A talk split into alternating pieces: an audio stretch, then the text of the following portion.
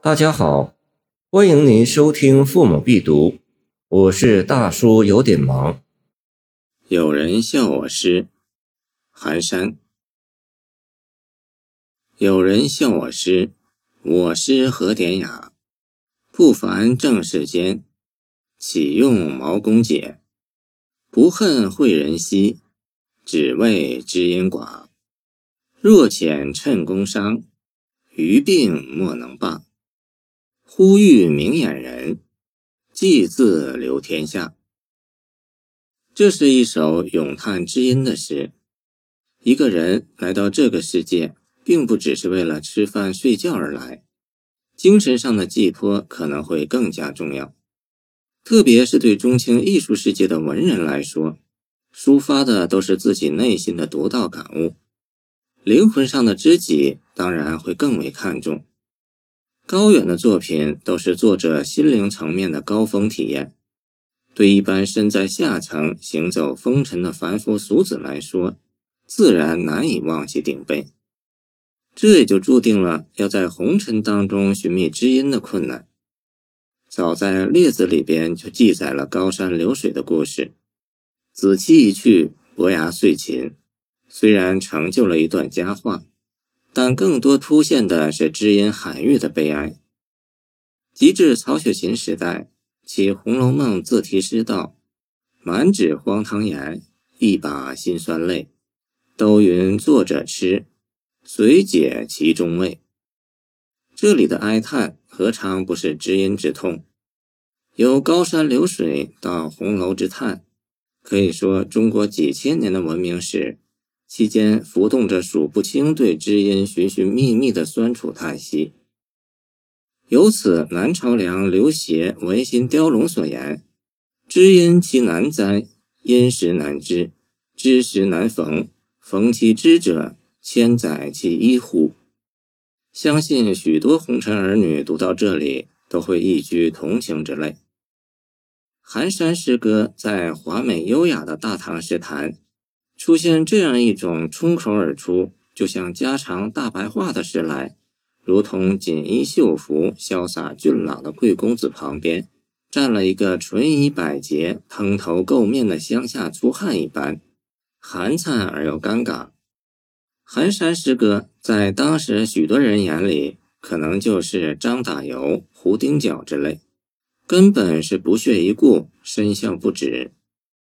所以本诗开头说有人笑我诗，这样不合时宜的诗不遭别人笑话，那反倒奇怪了。可寒山自以为写出了灵魂上的诗歌，揭示出了人间的真理，当然渴望被世人了解和欣赏。但这种上不得台面的打油诗，怎入得真正诗人的法眼？所以寒山也只能感叹：不恨会人稀。只为知音寡，这两句话用古诗十九首的“不惜歌者苦，但伤知音稀”，烘托的是寒山内心伤情与叹息。叹息了不说，寒山还没完没了的辩白，先就诗歌主旨进行辩驳：“不凡正世间，岂用毛公解？”诗三百取得经的地位，并流传数千年。和毛亨、毛长的诗传及郑玄的笺有相当关系。一本著作如果没有后人的注释发挥，很难获得一种位列郎庙的经典地位。寒山这里争辩说：“我的诗不需要借毛公、郑氏这类大学者的光，但我诗何典雅？我的诗歌主旨和《诗经》的温柔敦厚、思无邪是一致的。”内容上来了一番争辩，接着他又在形式上进行了一番辩白。若遣趁宫商，余病莫能罢。这里的趁宫商只符合声律。唐人诗歌讲求对称平仄，听觉上给人一种音韵铿锵、悦耳动听的美感。寒山诗歌对称散漫，平仄不严，在很多人眼里。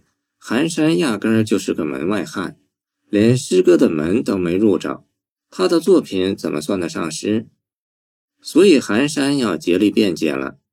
我的诗歌声律上却有毛病，但我写的是自然和生命的感悟，你们应该看这方面才对呀，何必在音韵上斤斤计较呢？